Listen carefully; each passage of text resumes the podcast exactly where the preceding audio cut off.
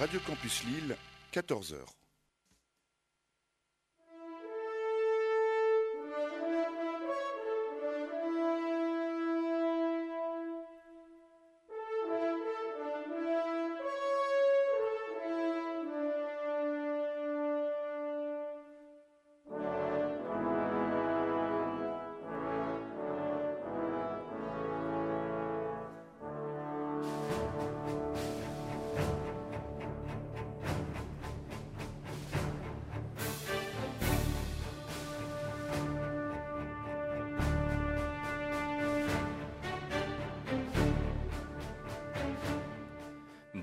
Toutes et à tous et merci de nous accueillir chez vous en ce samedi après-midi afin de profiter d'une nouvelle édition de votre magazine consacré à l'actualité du cinéma, Les Aventures Salles Obscures, une émission proposée, présentée par Christophe Dordain, accompagné aujourd'hui par euh, François Bourg, Pauline Clément, Foi de Boudard, Antoine Dupuis et Mickaël Vrigneux. Nous sommes ensemble jusqu'à 15h pour ce programme qui, pour une fois, commence avec un ton un petit peu différent. Je le souhaitais, euh, sortir un petit peu du cadre habituel du thème musical que vous entendez composé par John Williams pour Les Aventures Salles Obscures. Alors, euh, sera le programme en cette euh, belle semaine cinématographique? Eh bien justement, il sera question puisqu'on parlait de John Williams, mais aussi euh, de qui a travaillé avec Steven Spielberg, des films de Spielberg. Et en l'occurrence, on s'intéressera dans un premier temps à Ready Player One, qui est sorti donc le 28 mars sur les écrans et qui a d'ailleurs connu un immense succès d'entrée avec une première semaine à près de 1 million d'entrées. Tant mieux pour un film dont on lit tout de suite le succès est, largement mérité. On aura l'occasion de le redire euh, ô combien autour de cette table. Et puis, euh, en cours de programme également, nous vous proposerons un panorama des films sortis le mercredi 4 avril. Il sera par exemple question de Dans la brume, film assez inquiétant interprété par Romain Duris. On s'intéressera aussi à Red Sparrow, un film d'espionnage avec Jennifer Lawrence. Il sera également question de Abracadabra. Enfin, voilà, c'est une fois de plus toute la magie du cinéma euh, qui sera incarnée à travers les films que nous évoquerons et qui relèveront de registres très différents.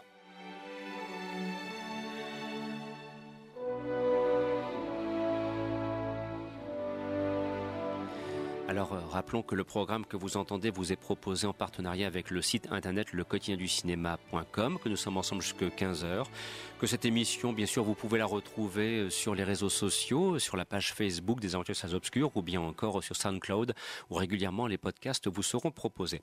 Et puisqu'on parlait de Spielberg, eh bien, euh, commençons tout de suite avec John Williams, le Monde perdu, avec un style musical qui n'est pas sans rappeler ce que Henry Mancini faisait à l'époque, par exemple, de Atari, réalisé par Howard Hawks. Et d'ailleurs, dans la séquence que vous allez entendre, la musique qui l'illustre rappelle pour beaucoup le film réalisé justement par Howard Hawks des années 60. Voici Le Monde perdu.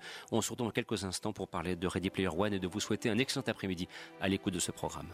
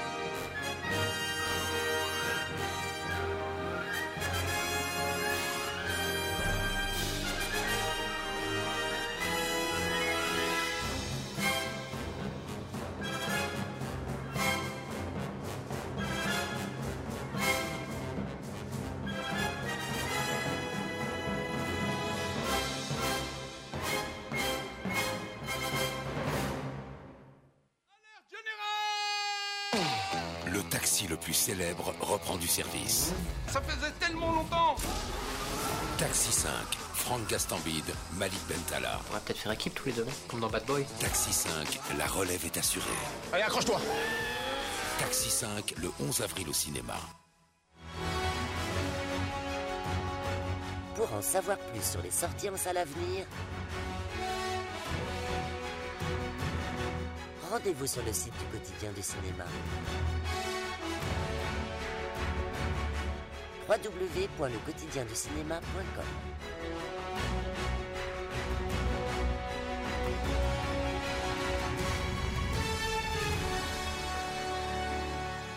Radio Campus jusqu'à 15h.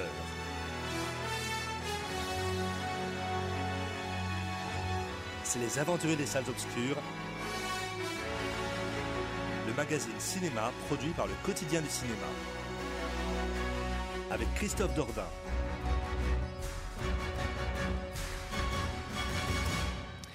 Il n'y a, pas à se sentir annoncé avec un tel jingle fait toujours plaisir. Je sais pas pourquoi, mais chaque samedi, c'est mon petit moment de postérité. Mon Andy Warhol disait qu'on avait le droit à 15 minutes de gloire. Je, me contenterai de ces 15 secondes de sonal fort bien réalisées. Et je remercie d'ailleurs les concepteurs, car je sais que François Bourg et d'autres voix que vous entendez, ils sont très largement associés. C'est ce qui fait aussi un petit peu le charme de cette émission. Enfin, en tout cas, je veux le croire. J'ai failli oublier quelque chose, chers amis. Ah là, j'allais me faire gourmander euh, telle une lingère dans une grande maison bourgeoise. N'oublions pas aussi qu'il y aura des places de cinéma à gagner, des DVD. Ce sera vers 14h30. J'aurai l'occasion de vous en reparler. Sur ce, place tout de suite donc à ce qui nous intéresse, parce que c'est un film qui a fait presque un million d'entrées en première semaine, réalisé par Steven Spielberg. Il était normal que nous ouvrions le bal dans le cadre de cette nouvelle édition de notre magazine consacré au cinéma en évoquant Ready Player One. Je m'appelle Wade Watts. Mon père a choisi ce nom parce qu'il faisait penser à l'alter ego d'un super-héros, comme Peter Parker ou Bruce Banner. Mais il est mort quand j'étais petit. Ma mère aussi. Et j'ai atterri ici. Je reste assis là, dans cet endroit minuscule. Il n'y a nulle part où aller. Nulle part. Sauf l'oasis.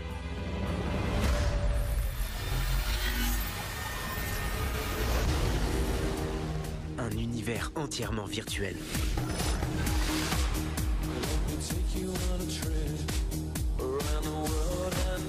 Les gens vont dans l'oasis pour pouvoir faire ce qu'ils veulent.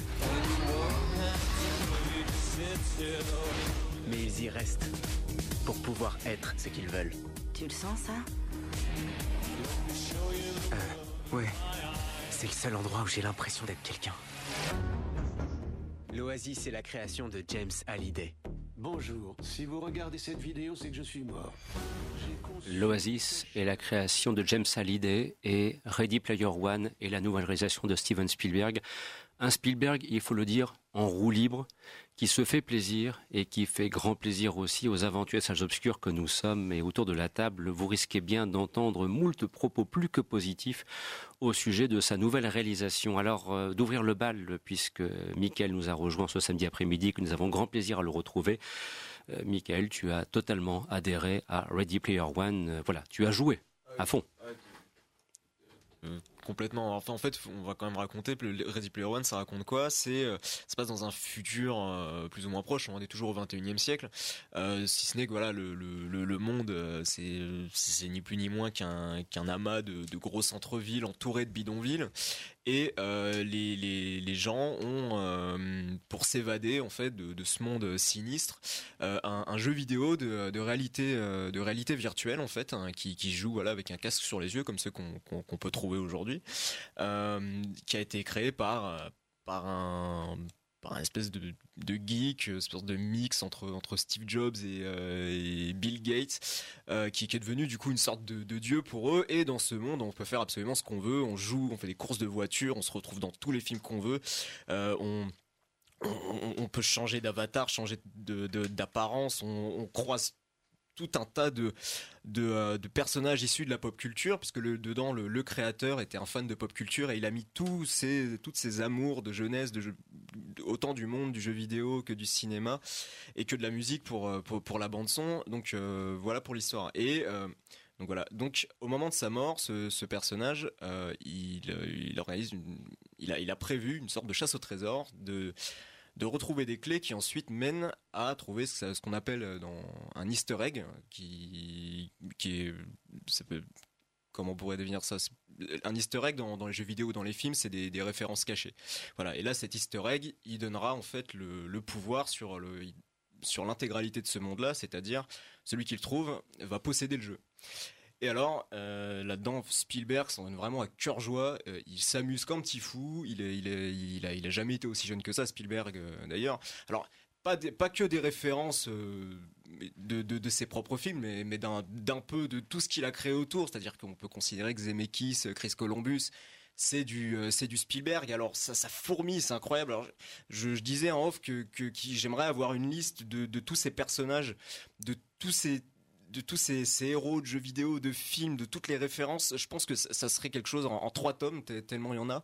C'est hallucinant. Visuellement, euh, c'est dingue. Techniquement, je c'est assez fou les, tous les plans. Il y a une première scène de course de voiture, bon, à bord d'une DeLorean, voilà, qui qui, est incroyable, ça, sort de partout, toutes les secondes, on a quelque chose qui apparaît, on a du Godzilla, on retrouve le T-Rex de, T-Rex de Jurassic Park, euh, c'est absolument incroyable. bon, il y a, d'autres choses qu'on va pas qu'on va pas forcément spoiler, mais il faut préciser que au milieu du film, il y a une scène délirante où il, a reproduit euh, un grand film d'un grand réalisateur, mais il l'a reproduit à la perfection. Moi, je Fouad m'a dit que ça avait été euh, reproduit en dur les décors, j'avais l'impression d'être en face du vrai film, c'est hallucinant. Et alors il y a une sorte de, boucle qui, est bouclée, euh, parce que c'est en quelque sorte, Spielberg bichonne euh, dans, ce film, c'est les adorateurs de, la culture qu'il a, lui-même créée en fait. C'est ça qui est, euh, qui est rigolo. Et, et parce qu'au final, on a tous été ce... Tous, peut-être, enfin, du moins, on est, je pense qu'on est très nombreux. On a tous été ce, gamin euh, assis euh, seul dans sa chambre euh, à, à, mater ses VHS en boucle quitte à les user et à les racheter derrière. On a tous été voilà ce, gamin un peu solitaire qui, trouvait qu'il faisait toujours trop chaud dehors ou trop froid et qui, était qui c'était le bon prétexte pour voilà pour rester dans son petit poste de téléviseur. Eh ben il, est bichonne en fait et je pense que ça va être compliqué de, parler cinématographiquement d'une manière un peu dépassionnée de ce film là parce que parce que justement c'est un film qui joue qu'avec nos passions, qu'avec nos, nos, amours de, de jeunesse et non même pas parce que un amour de, non parce qu'un amour de jeunesse ça, ça, dure ça dure trois mois, ça dure un été. Le, le T-Rex de Jurassic Park toute notre vie on l'aimera, je pense. Donc voilà. François. Alors écoute Christophe, euh, je ne vais pas te, te cacher qu'évidemment j'attendais ce film avec impatience comme beaucoup. Steven Spielberg est un réalisateur que j'apprécie beaucoup euh, et là euh, le fait d'avoir par exemple deux films sur peu de temps signé de, ce réalisateur, euh, ce n'est pas anodin, parce que tu, disais, euh, Michael, qu'il ça va être difficile de parler de cinématographie dans ce film, et je te dirais presque qu'il n'y a pratiquement pas de cinématographie, dans le sens où si vous voulez avoir un film de metteur en scène, vous allez voir Patagon Papers, qui était vraiment un film orienté vers le, la, mise en scène d'un scénario. Ici, on a un réalisateur qui est un enfant un peu à l'image de ce qu'il avait fait pour le, bon gros géant, avec pour moi moins de réussite. Ici, Steven Spielberg se fait plaisir avec ce film. Euh, il, euh, il utilise effectivement le catalogue de la pop culture. Euh, alors bien évidemment, personnellement, j'ai apprécié le film. pourtant, je suis bien conscient qu'il a des défauts notamment en termes de réalisation. Pour aller un petit peu plus loin que, que Michael, il faut savoir que le film se déroule pas uniquement dans l'oasis, mais qu'il y a aussi une partie dans le monde réel. Euh, et parfois, cette partie dans le monde réel, c'est-à-dire quand le, personnage principal et tous les héros enlèvent leur masque et leur combinaison pour euh, être confrontés à la lutte qui se déroule dans l'oasis, mais cette fois-ci dans le monde réel, euh, eh bien on peut avoir un petit côté, un petit côté kitsch, un petit côté. Euh, enfin, on n'a pas l'impression d'avoir dans cette partie-là, en tout cas, un, Spielberg qui est dans l'anglais sur la, mise en scène, et on est, on a, on a presque une réalisation qui est, euh, je dirais pas basique, mais c'est, elle, elle attire pas l'attention. Mais j'ai presque envie de dire que c'est voulu parce que le principal euh, intérêt de, ce film se situe dans l'Oasis. Trois quarts de l'histoire se situe dans l'Oasis et on a l'émerveillement se situe à cet endroit-là. Euh, dans, le film. Et puis vous savez, il y a un petit côté, euh, un petit côté des années 80. Une des références du film euh, qu'on qu qu peut citer, c'est bien évidemment Retour vers le futur. Retour vers le futur parce que euh, vous comprendrez dès les premières minutes du film que avec l'apparition de la DeLorean euh, c'est euh, une des premières références que l'on voit.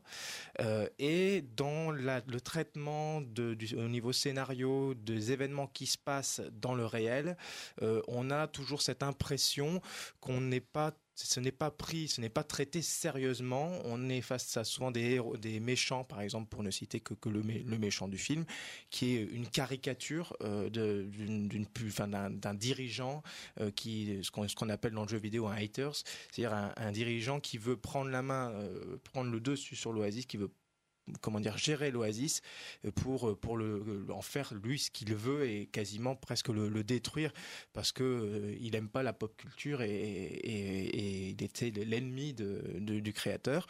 Euh, maintenant, euh, là aussi, ça rappelle un petit peu euh, Retour vers le futur où les méchants étaient, on va dire, traités de manière assez comique presque dans, dans le film. Et puis dernière dernière référence, je dirais, à, ce, type de film, vous savez, euh, pour ne donner qu'un élément de la, toute fin du film, on a les méchants qui se retrouvent ensemble dans une voiture de police et qui se tapent dessus.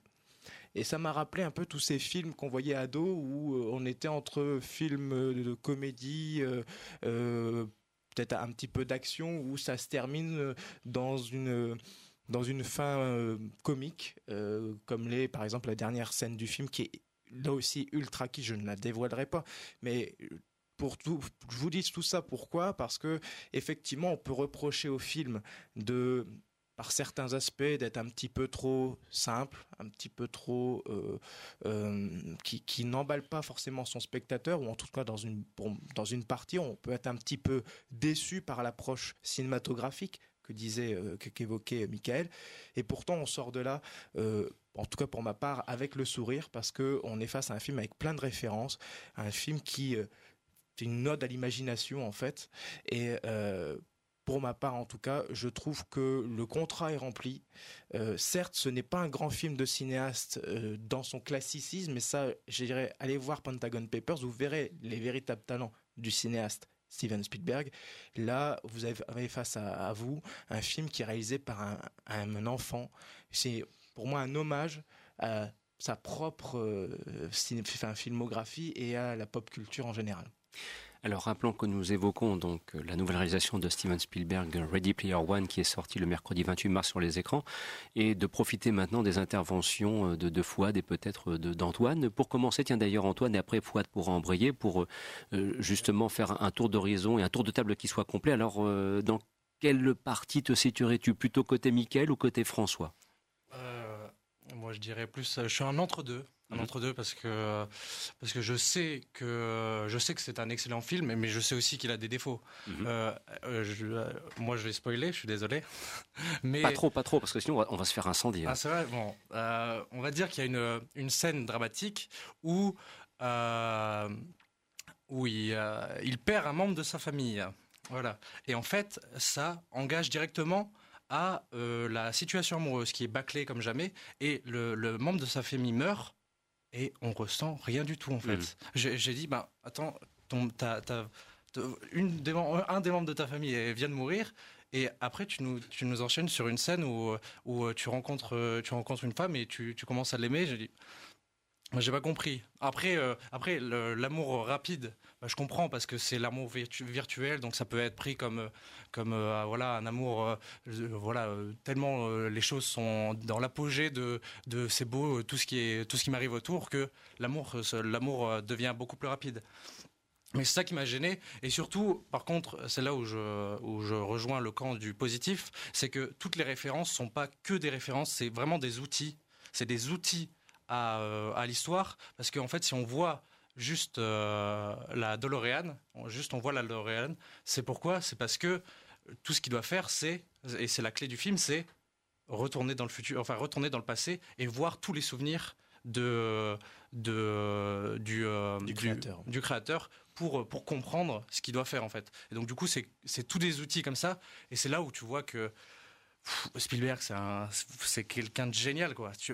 On regarde ça et à la fin on sort du film et on se dit waouh la claque quoi. C'est c'est pas des c'est pas des références pour dire bah, tiens je te mange des références à la Marvel en mode tiens tiens tiens tiens tiens et après t'es gavé allez bonne bonne journée c'est vraiment tu regardes ça c'est un bijou de nostalgie tu regardes ça mais avec vraiment des yeux d'enfant tu, tu te retrouves vraiment mais euh, touché et le seul truc, par contre, le seul truc où là je, rejoins le côté négatif, c'est que euh, la musique, même si c'est Alan Silvestri, moi je l'ai trouvée inexistante. En fait, j'ai trouvé, qu'on on, on entend plus, on entend plus euh, les Bee Gees, euh, Tear for Fears, et euh, il y a quoi déjà? Il y a Tear for Fears, et Il y a il Van- doit avoir Van Halen au tout début. Ouais, il y a Van Van Halen, Halen, Halen bah, c'est plus une tracklist qu'une Voilà. vraie, euh, bande Mm. son là pour le Mm. coup c'est très années 80 d'ailleurs Euh, ça, ça commence ouais, sur Van Halen qui, qui, qui aurait pu être sympa si c'était pas la musique d'entrée d'un club que je porte pas particulièrement dans mon cœur mais, Mais euh, ça tombe bien parce que moi je l'adore ce club. Ouais. Et François aussi.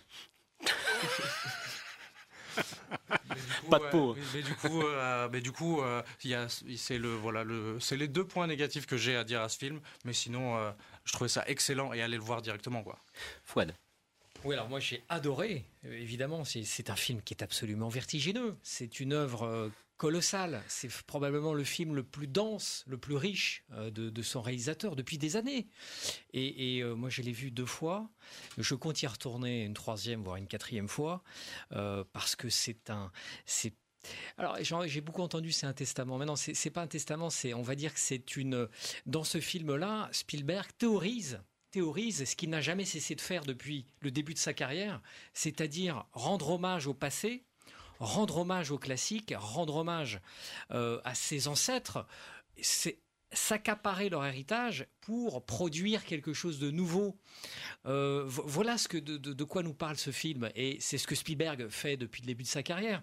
C'est un film qui est d'une densité colossale et combien même moi-même personnellement je ne suis pas euh, très versé dans les jeux vidéo et combien même vous ne connaissez pas toutes les références ça n'a aucune importance ce n'est pas le sujet du film par contre, la séquence majeure dont tu parlais, Michael, effectivement, il est préférable d'avoir vu le film en question pour comprendre cette scène. C'est- un film euh, où- où on est dans une société mortifère qui se complaît dans la nostalgie du passé et Spielberg nous met une paire de gifles. Il nous dit réveillez-vous, qu'est-ce que vous foutez? Vous allez crever comme ça. Arrêtez de vous complaire dans le arrêtez de vous complaire dans le passé. Faites quelque chose de cet héritage culturel. Faites-en une nouvelle œuvre, euh, tournée vers l'avenir. Voilà ce qu'il nous dit. Et effectivement, tu as totalement raison. Le choix de la DeLorean n'est pas anodin, puisque c'est un retour vers le futur, en quelque sorte, cette histoire. Et, euh, ce, qui est, euh, euh, ce qu'a théorisé très bien le journaliste Rafik Djoumi, c'est la culture doudou. C'est-à-dire, effectivement, il fait quoi Spielberg? C'est son commentaire sur cette époque, sur notre époque. Euh, on est en train de se palucher sur euh, de la nostalgie, euh, lyophilisée, emballée, marketée. Tiens, en- euh, du Stranger Things, tiens, du années 80, tiens, mange ça, ça va te faire du bien, ça va te rappeler ton enfance. Et Spielberg nous dit littéralement que c'est quelque chose de voué à la mort. C'est mortifère de se complaire là-dedans. Et, ce qui est assez fascinant dans ce film-là, c'est que il nous invite à nous accaparer la culture populaire, à s'en saisir et en, à en faire quelque chose de vivant et à, en- honorer l'héritage et pas euh, à la fétichiser. Parce qu'il y a quoi dans ce film Dans ce film, il y a les potes de Wade et il y a les geeks. Les geeks qui sont à la solde de la compagnie euh, euh, Laoi- hein, qui est dirigée par Nolan Sorrento, qui est une compagnie qui veut s'ar- s'arroger. Alors, quiconque aura vu une allusion à Disney, bah, c'est ça plutôt bien vu. Et euh, ce Nolan Sorrento veut s'accaparer la culture populaire. Et donc ces geeks, en fait, ce c'est une bande de soumis. Ils sont soumis, ils sont dans un rapport fétiche avec la culture populaire. Ils sont un- dans un rapport empilatoire, cumulatif de la culture populaire. Ils traitent la culture populaire comme des objets de fétiche et de marchandises. Parce qu'au cœur de cette histoire, c'est un drame.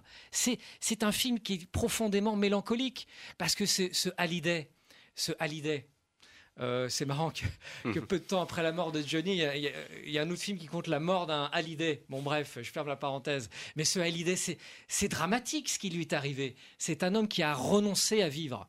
Il est resté bloqué en, en enfance. D'ailleurs, il porte un t-shirt Space Invaders. Donc, c'est un homme de 50 ans, 60 ans, qui s'est arrêté de vivre et qui a consacré, pour se consacrer totalement, à l'oasis.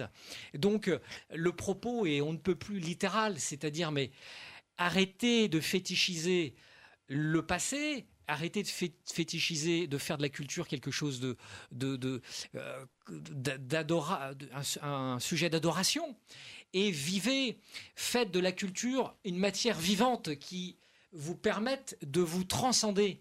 Voilà de quoi nous parle Spielberg, mais Spielberg, il s'en cache pas, c'est un nostalgique dans l'âme. C'est quelqu'un qui n'a jamais cessé de s'inscrire dans la filiation. Euh, c'est quelqu'un qui n'a jamais cessé de s'inscrire dans l'héritage de John Ford, de Ward Hawks euh, et, de, et des grands anciens. C'est quelqu'un qui aurait aimé vivre euh, pendant l'âge d'or d'Hollywood. Donc c'est pas lui qui va nous faire la leçon, arrêtez d'être nostalgique. Non, ce qu'il nous dit, c'est oui, regardez le passé, mais honorez-le, embrassez-le et faites-en quelque chose de neuf. François oui, je voulais juste conclure par rapport à ce que, à ce que disait Fouad. Il faut insister sur une chose. La première, c'est qu'il ne faut pas forcément adorer la pop culture, être geek ou euh, fan de jeux vidéo pour aller voir le film. Le film s'adresse à, à, tout le monde. Tout à fait. Voilà, ouais, il faut être curieux. Absolument. Soyez curieux d'aller voir ce film parce que euh, qu'il ait des défauts et des qualités, ça reste malgré tout un film euh, ouais. important. Euh, et la deuxième chose, par rapport à, aux évocations que mes camarades ont fait, pour tous ceux qui vont voir les Marvel et qui se réjouissent devant les Marvel, vous pourrez peut-être voir que Spielberg fait du fan service. Simplement, il utilise, contrairement à Marvel, des références non pas dans le cadre d'un divertissement, mais comme l'a dit Fouad, dans le cadre de faire ou faire réfléchir. Et là, pour le coup, si oui, Spielberg a fait son propre Marvel, vous verrez ce que c'est qu'un véritable film de cinéma avec des références, puisque le catalogue de la pop culture peut être comparé entre guillemets à un film qui est utilisé avec un catalogue Marvel, sauf que ici, le catalogue de la pop culture est utilisé de manière plus intelligente que peut l'être le catalogue Marvel. C'est certainement le film le plus subversif que nous ait fait Steven Spielberg depuis des années. Vraiment. Pour quiconque a vu 1941 il y a très longtemps, c'est pas fondamentalement une surprise si on prend le temps d'y réfléchir deux minutes. Sur ce, je vous propose de poursuivre avec les films qui sont sortis le mercredi 4 avril. Dans quelques instants, dans quelques petites secondes, on retrouvera Pauline Clément pour une belle rencontre avec Pablo Berger à propos du film Abracadabra, juste après ceci. Pour tout savoir des sorties en salle, retrouvez les aventuriers des salles obscures chaque samedi de 14 à 15h sur Radio Campus. Fréquence 106,6.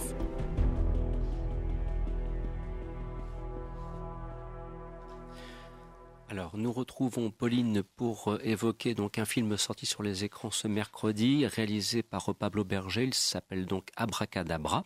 C'est un film, alors on va le voir, il y, a, un contexte bien particulier. Ça nous vient en plus de ça d'outre les Pyrénées, puisque c'est un film d'origine espagnole, avec des connotations fantastiques euh, qui n'échapperont à personne, et, Pauline ne manquera pas de, de le rappeler. Justement, peut-être d'ailleurs, on, on nous un petit peu rapidement quelle est un petit peu l'intrigue, l'histoire entre guillemets, avant d'aborder le film à proprement parler et la rencontre. D'accord. Donc je vais vous faire un petit résumé. En même temps, je vais vous parler de mon ressenti, parce que c'est aussi qui est intéressant sur ce film, parce qu'en fait, de, au premier abord, c'est pas un, un, film qu'on a envie d'aller voir au cinéma. Donc euh, moi, j'y suis allée sans grand enthousiasme. Donc d'abord, c'est le synopsis qui m'avait pas vraiment attiré. Et euh, les premières minutes du film, en fait, s'ouvrent sur Carlos, donc qui est interprété par euh, Antonio de la Torre, qui est affalé sur son canapé devant un match de foot et qui hurle euh, sur sa femme, Carmen, qui est jouée par Maribel Verdu. Donc, à ce moment-là, je me suis dit, oulala, là là, ça va être difficile de ne pas piquer du nez. Surtout qu'après, en fait, ça s'enchaîne sur un mariage typiquement années 80 où on a en bande son la musique, la danse des canards, il me semble. Vous, avez un peu compris le tableau. Et en fait, justement, c'est pourtant là euh, que ça devient intéressant. Donc, avec l'entrée en scène de Pépé, en fait, qui est joué par José Mota et qui nous fait une démonstration euh, d'hypnose. Alors moi, j'ai jamais été hypnotisée, mais je peux vous dire que en regardant cette démonstration, je me suis sentie bizarre en fait. Vraiment, j'étais étrangement captivée et j'ai questionné justement le réalisateur euh, Pablo Berger que j'ai eu l'occasion d'interviewer et qui m'a dit justement, qui m'a confirmé que euh, tous ces acteurs avaient reçu une formation d'hypnose et euh, ça se sent vraiment en fait. Euh, donc voilà, et après pour terminer mon résumé, donc c'est Carlos qui se fait hypnotiser et abracadabra en fait il va se transformer en parfait époux. Et peu à peu, Carmen va se rendre compte en fait que un esprit maléfique en fait a pris la place du corps de son mari. Alors quel résultat pour, pour ce film? Est-ce que est-ce que la démarche t'a convaincu ou pas? Oui, oui, oui, quand même, oui, parce que déjà on a plusieurs genres, donc vous l'aurez compris, on a de la comédie, on a du fantastique et on a aussi un film qui se transforme en thriller.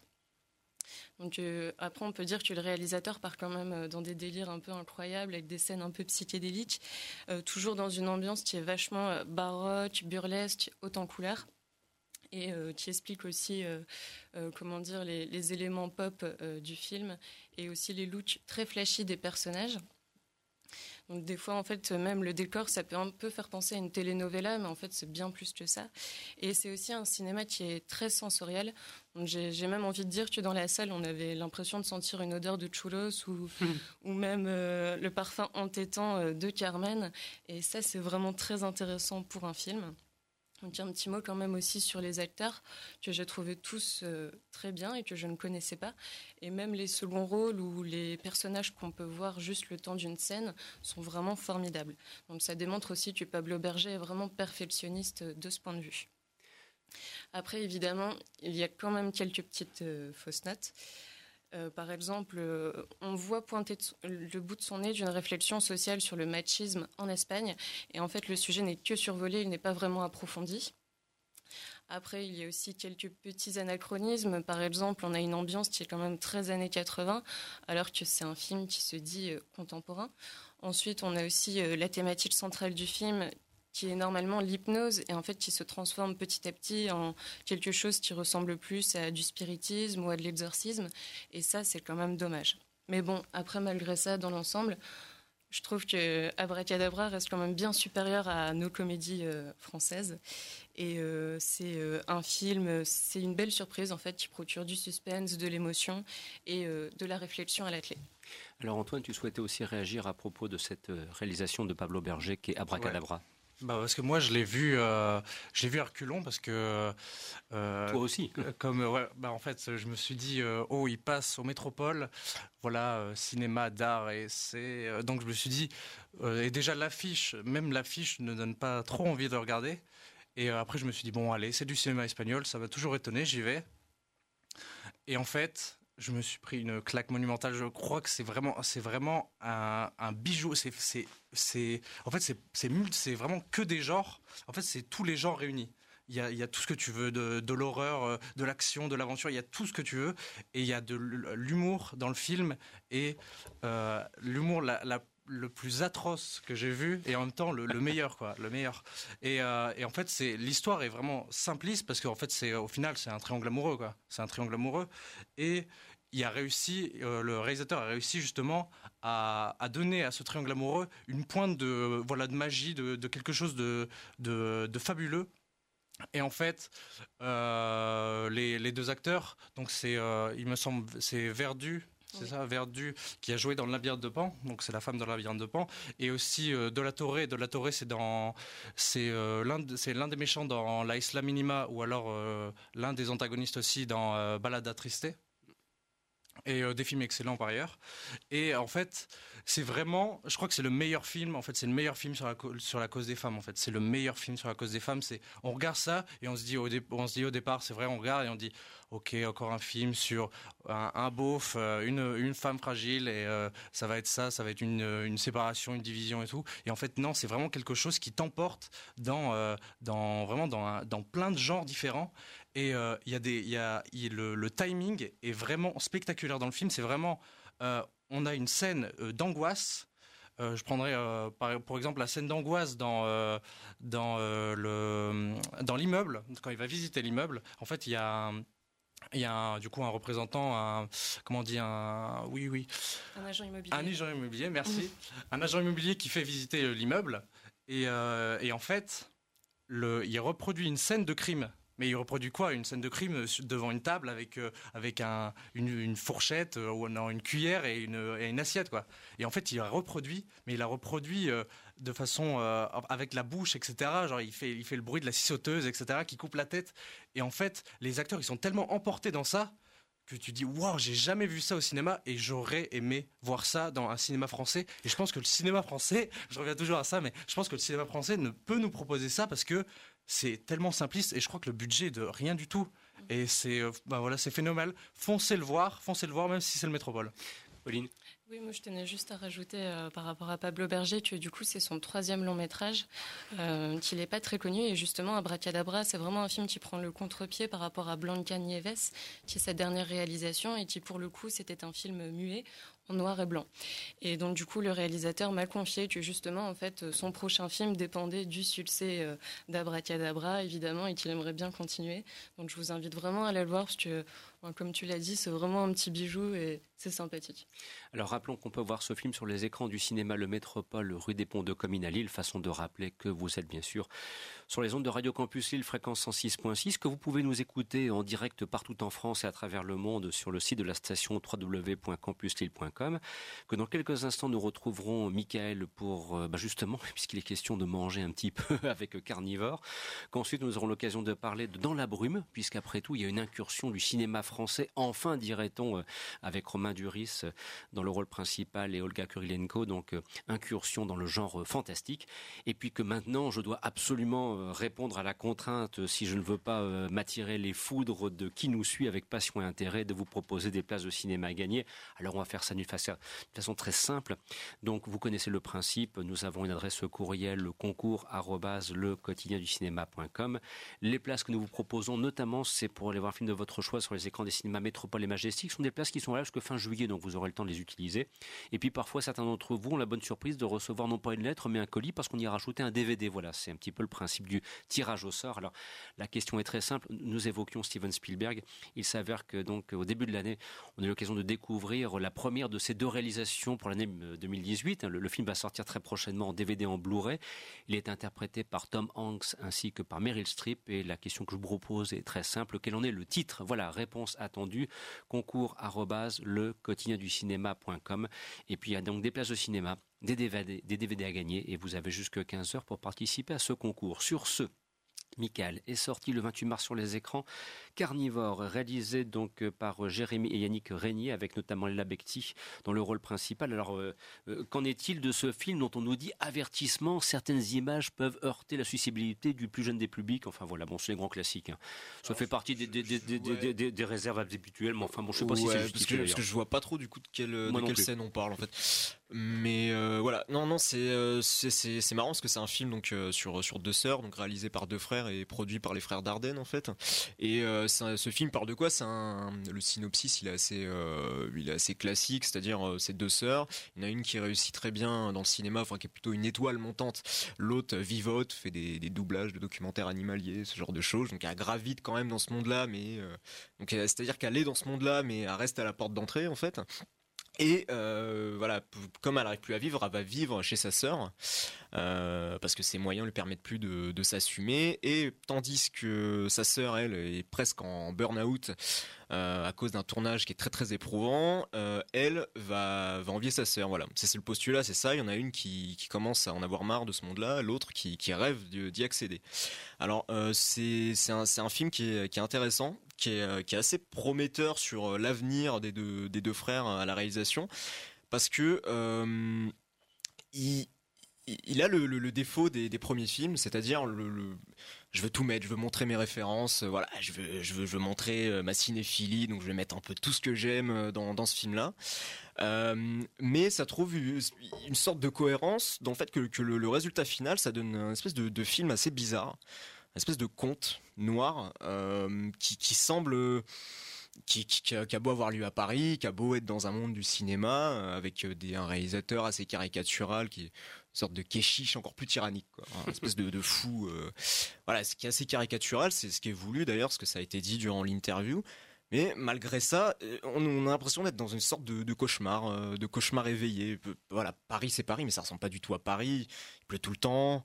Euh, le, c'est dans un espèce de monde bizarre avec une, lumière étrange, un peu onirique cette histoire-là.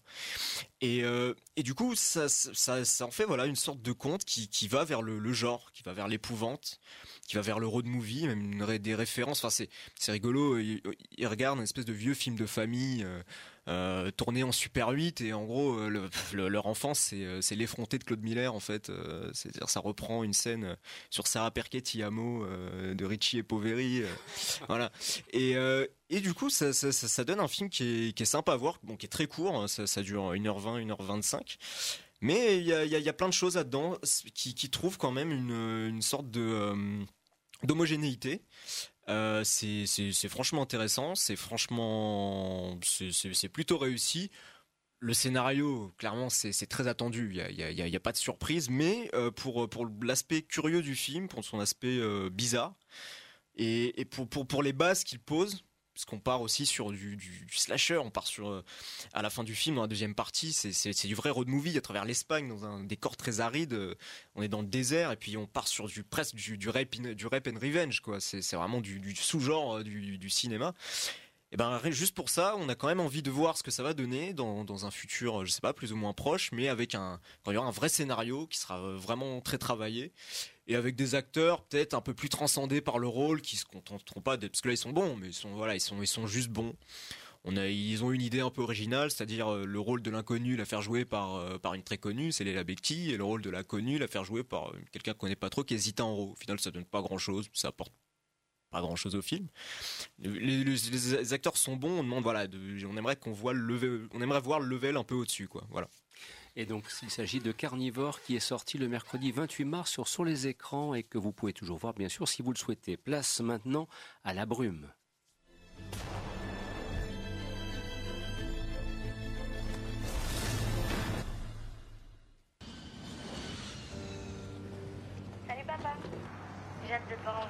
J'arrive mon cœur. Salut. Ça va? Ouais. Eh ben, c'était long. Comment tu vas? Ça va. J'ai trouvé quelque chose. Un nouveau protocole, ultra prometteur. Pourquoi tu veux toujours tout compliquer, Mathieu? On a réussi à la sortir de l'hôpital. Il a une fille maintenant. Un jour, ma fille, je vais la prendre dans mes bras. Et elle aura une vraie vie.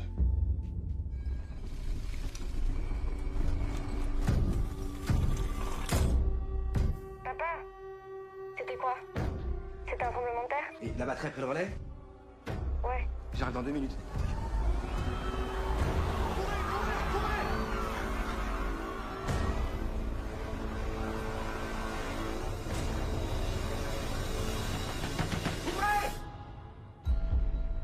Sarah Sarah, réponds-moi Dis-moi, est-ce que la fumée rentre dans ta bulle? Non, non, vous inquiétez pas.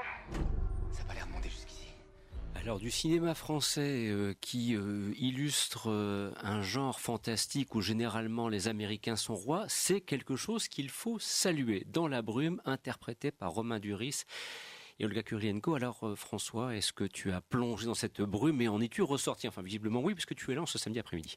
Alors j'ai effectivement plongé dans la brume euh, au bout de cinq minutes de film, puisqu'on démarre tout de suite le film euh, dans la brume. Et euh, eh bien oui, effectivement, j'en suis ressorti. Alors comment dire? C'est un, un, film qui est intéressant parce qu'effectivement, c'est un film de genre qu'on n'a pas l'habitude de voir euh, dans le cinéma français. Je préciserai même franco-canadien parce que Daniel Roby est euh, d'origine canadienne, le réalisateur euh, de, ce film.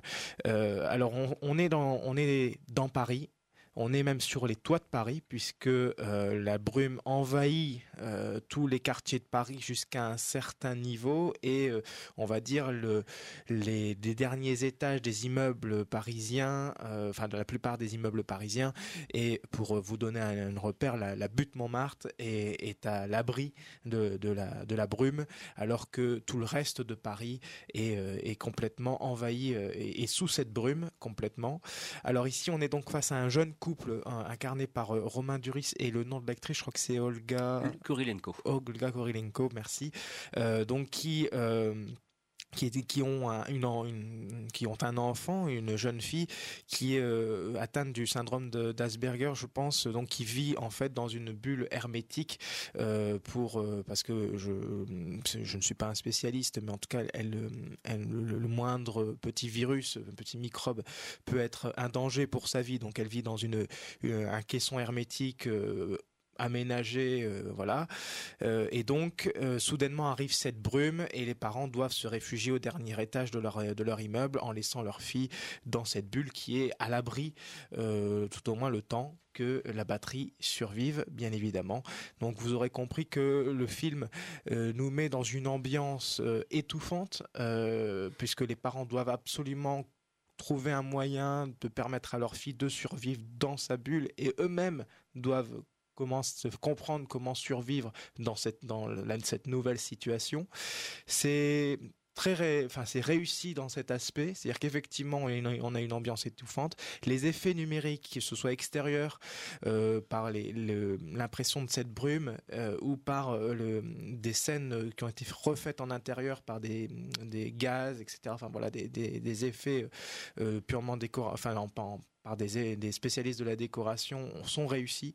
Et je pense qu'effectivement, il faut louer cet effort d'avoir réussi à un film crédible dans ce genre de science-fiction fantastique et qui est aussi un film un petit peu d'anticipation.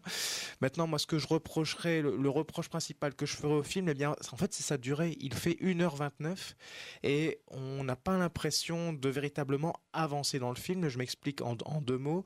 On démarre dans la brume et on finit dans la brume. Dans un certain moment du film, le réalisateur nous montre des, des, séquences, des éléments qui nous qui interrogent, qui installent un mystère dans le film en disant tiens, il y a certains éléments qui, qui survivent. Pourquoi survivent-ils alors que tout le monde est censé mourir dans cette brume? Et il ne donne pas la réponse. En fait, on quand moi je suis sorti du film, je me suis dit il y aura peut-être une suite parce que euh, la façon dont ça se termine. Un petit sentiment de frustration. Voilà, on comprend pas euh, comment est arrivée cette brume. Ça crée une panique, bien évidemment, mais il nous explique absolument pas. Euh, il nous donne des petits éléments comme ça à droite à gauche et il revient pas dessus. Il, on a l'impression qu'ils, enfin, ils servent à rien quand on voit à la fin du film. On se dit bah pourquoi il nous a montré ces éléments-là finalement si c'est pas pour les exploiter? Peut-être dans une suite, je ne sais pas. Euh, mais en tout cas, c'est le moi le sentiment que j'ai eu à la fin de ce film. Je suis un peu resté sur ma fin sur cette, euh, cet aspect-là, mais je souligne quand même qu'effectivement, pour un film de science-fiction français, euh, on est quand même dans un film de bonne facture. Alors, Fouad, dans la brume également? Ah oui, oui, et euh, été ravi d'y, en, entrer, d'y rester, et euh, frustré d'en sortir, parce qu'effectivement, c'est un récit qui est très... Alors, c'est écrit, coécrit par Guillaume Le Mans, à qui on doit La nuit à dévorer le monde, euh, Burnout, qu'on a, euh, dont on a parlé précédemment. Que tu avais beaucoup aimé d'ailleurs. Euh, c'était début janvier que c'était sorti. Tout à fait, absolument. Donc c'est un monsieur qui est maintenant qui, qui pousse en ce moment des projets de films de genre et qui mhm. parvient de plus en plus, et c'est une très bonne nouvelle.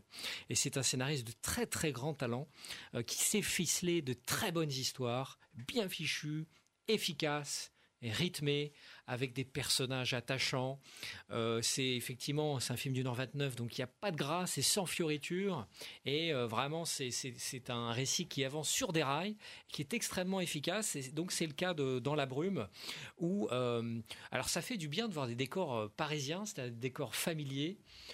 Comme ça, dans un contexte de film catastrophe. Je trouve que ça change. Moi, la première fois que j'avais j'ai vu ça, c'était dans G.I. Joe en 2009, où il y a une scène qui se passe à Paris euh, donc il fallait attendre un film américain. Euh, fallait, voilà, c'est encore les Américains qui ont eu euh, l'idée en premier. Et nous, on n'a même pas, avant eux, on n'a même pas pensé avoir cette idée-là de faire des grands, des films catastrophes épiques dans des décors parisiens, à Montmartre, Clichy. bref, en tout cas, voilà, c'est un truc qui, qui, est assez agréable. Alors, on est beaucoup sur les toits, effectivement, et là où on a une longueur d'avance, là où on est beaucoup plus fort que les Américains, et, et ce film-là, on est l'illustration flagrante c'est que nous savons ficeler des, histoires émouvantes. Parce que ce film, c'est pas tout à fait un film catastrophe. Alors c'est sur fond de film catastrophe, effectivement. Mais il y a vraiment un cœur émotionnel très très fort sans rien spoiler, effectivement, le, le cœur de l'histoire, il n'est pas là. Il, se tourne autour de, la petite fille atteinte d'Asperger et, la relation avec ses parents. Euh, le nœud de l'histoire, il est là. Alors bien sûr, c'est rythmé. Il y a des péripéties. Il doit sortir. Il veut aller chercher des masques pour sa fille, des combinaisons. Donc ça donne lieu à, euh, des balades dans Paris au milieu de la brume, équipé d'un masque. Et donc ça donne lieu à des dangers. Il, il doit affronter des menaces. donc ça, ça vous fournit son lot de péripéties. Donc là, de ce côté-là, on est très très bien servi. Et euh, euh, il la petite, c'est un récit qui, par avec efficacité vous donne sans trop vous en donner au bon moment. Vous avez les bonnes informations au bon moment, tout juste pour être captivé par cette histoire. Et il y a une ribambelle, notamment il y a deux personnages extrêmement attachants, euh, puisque la fumée ne s'arrête, euh, ne, monte pas, ne va pas tout en haut, elle s'arrête au niveau du dernier étage des immeubles. Donc tous les habitants qui ont un appartement au dernier étage sont plus ou moins sauvegardés. Et là, ils se réfugient, nos couples de héros se réfugient chez un couple de, personnes âgées, qui, est absolument euh, formidable ils sont, ils sont très touchants. Ils sont merveilleux. Et euh, donc, euh, on a des péripéties et une efficacité, euh, une dimension spectaculaire, des personnages attachants. Waouh Il était temps qu'on ait des films comme ça en France. Donc, il faut y aller absolument. Voilà donc ce qu'on peut vous dire à propos de Dans la brume interprété par Romain Duris et Oula Kurilenko qui est sorti ce mercredi 4 avril sur les écrans. Il nous reste encore quelques instants et on a de la chance, nous avons notre Jennifer Lawrence à nous qui est allée voir donc Red Sparrow et euh, entre autres justement parce que là mais c'est une petite blague entre nous Pauline. Alors quelle pression non, mais, non, mais, je lui mets c'est vrai là je lui mets une pression démesurée. je, retire ce que j'ai dit mais je peux pas parce que malheureusement c'est du direct, c'est déjà enregistré, ça sera podcasté, relayé sur Facebook, sur Twitter, c'est fini. Hashtag balance ton port. C'est une idée, ça. Quand même pas. Alors, avec Red Sparrow, nous sommes dans le registre du film donc d'espionnage. C'est réalisé par Francis Lawrence. C'est interprété, entre autres, par Jennifer Lawrence. Bon, c'est du film d'espionnage. Alors moi, je peux pas m'empêcher de penser à la série The Americans. Je ne sais pas pourquoi, mais peut-être que j'ai de bonnes raisons d'y penser. On, découvre donc une jeune demoiselle qui va être sollicitée par les services secrets. Alors, on a quand même l'impression que la découverte qu'elle fait du monde des services secrets, Pauline, c'est pas très ragoûtant. Hein, je veux dire, c'est même assez glauque. Hein. Exactement. Oui. Euh, bah justement, pour reprendre un peu ce que tu dis, donc l'histoire est centrée autour de Dominika euh, Egorova, qui est une danseuse étoile au Bolshoi qui, à la suite d'un accident, justement, va être obligée de travailler euh, pour son oncle au SVR, donc qui est un service d'espionnage russe. Elle est entraînée à l'école des moineaux et en fait, elle se rend compte assez vite, comme elle le dit, que c'est plutôt une école de la prostitution où euh, elle apprend en fait bah, justement à séduire et à manipuler. Donc après une formation qui est quand même très sommaire au vu du film, elle est missionnée euh, pour séduire un agent américain et lui soutirer le nom d'une taupe qui se cache au Kremlin. Alors voilà pourquoi, pardon de t'interrompre, voilà pourquoi je me permettais de, citer comme référence la formidable série que The Americans, euh, que l'on peut voir actuellement sur Canal+. Voilà qui est dit en passant. Voilà, donc euh, c'est un film qui est réalisé par Francis Lawrence et euh, qui est adapté en fait du roman d'espionnage de Jason Matthews. Donc le réalisateur avait déjà réalisé précédemment les trois derniers Hunger Games. Mhm. Bon, autant le dire tout de suite, Red Sparrow est quand même mieux que la trilogie mondialement connue, mais ça reste quand même très moyen. Donc déjà, le premier problème pour moi, en fait, c'est que euh, c'est un film euh, qui est censé être contemporain et en fait, on se retrouve dans une ambiance de guerre froide. Donc à la limite, on peut dire que le réalisateur a eu de la chance euh, avec la situation géopolitique actuelle. Donc je pense à l'affaire Sergei Skripal, mais bon, quand même, ça sent l'anachronisme et c'est un petit peu bizarre. sinon, après, Enfin, au niveau du casting, le casting est quand même assez bon. Donc, on a euh, Joel Edgerton, Jeremy Irons et Charlotte Rampling. Et on a aussi une bonne surprise avec, euh, désolé de la prononciation, Mathias Schonart. voilà. Donc, qui fait implicitement référence en fait à Vladimir Poutine. Euh, de par la, la, ressemblance physique et qui est quand même très bon dans le rôle de l'oncle infâme de Dominica. Après, en ce qui concerne Jennifer Lawrence, donc on peut pas dire que ça soit mauvaise, mais elle est loin d'être aussi bien que dans d'autres films comme euh, Joy ou Happiness Therapy. Après, on peut saluer le fait qu'elle joue quand même des scènes très crues, où elle est totalement euh, mise à nu, et euh, des scènes, bah, par exemple, de viol, de torture, et j'en passe, je ne vais pas tout vous dire. ensuite, sinon, ce qu'on peut dire, c'est que oui, c'est un film d'espionnage, mais que en fait euh, il n'y a aucune scène d'action. Et il n'y a pas non plus de gadget euh, à la James Bond. Et en fait ça fait que au bout de 2h20 de film je pense enfin on n'en peut plus. C'est très long. Et l'intrigue tourne en boucle. À, à ce point-là. ouais ouais, ouais, quand même ouais.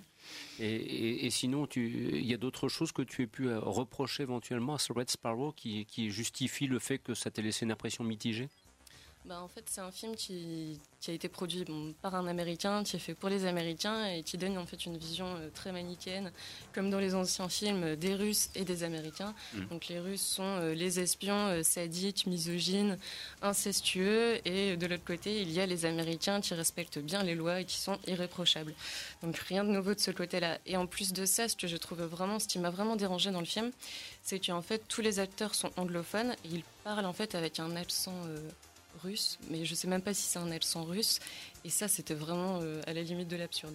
Oui, c'est dommage de ne pas avoir fait le choix, parce que je me permets de le signaler, même si euh, cette semaine on n'avait pas l'occasion d'en parler. euh, c'est le choix qui a été fait pour le film La mort de Staline, que de, relater donc les derniers jours de la vie de Staline et la succession pour la prise du pouvoir qui s'en est suivie, mais interprété par des comédiens qui, entre guillemets, assument totalement un anglais quasiment shakespearien, ce qui ne dénature pas du tout le propos du film, ceci dit en passant. C'est vrai que parfois l'idée de faire jouer des comédiens anglais en essayant ou américains en essayant de respecter un pseudo-accent russe pour se remettre en situation, paradoxalement, ça devient ridicule. Voilà, ça je peux comprendre effectivement. Même dans la bande-annonce que j'ai vue ce matin en, en VOSTF, c'est très gênant.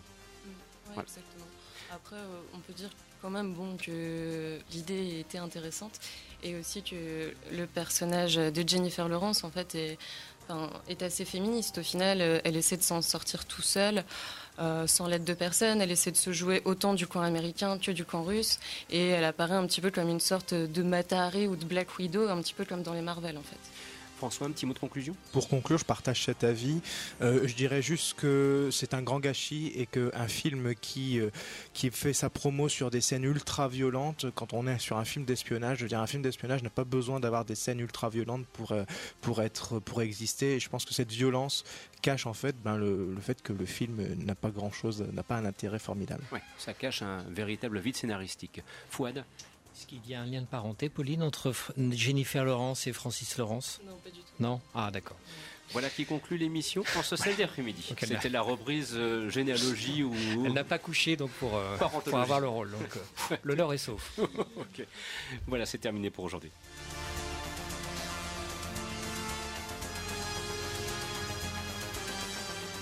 Vous écoutiez Les Aventures Salles Obscures, une émission proposée, présentée par Christophe Dordain. Un grand merci à Fouad de Boudard, Pauline Clément, François Bourg, Antoine Dubuis et Michael Vrignot.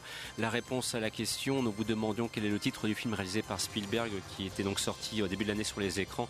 Il s'agit bien sûr de Pentagon Papers. Sur ce, nous vous souhaitons de passer un excellent moment à l'écoute des programmes de Radio Campus Lille et on aura grand plaisir à vous retrouver dès la semaine prochaine. Passez un bon week-end. À très bientôt. Au revoir.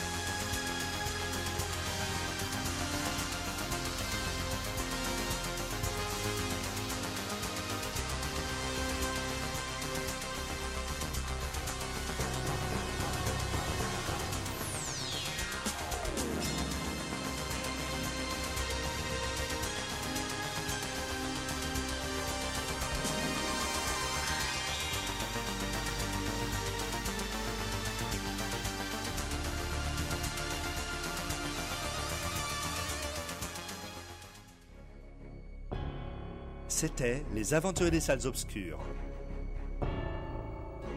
Votre magazine cinéma revient la semaine prochaine. Même jour, même heure.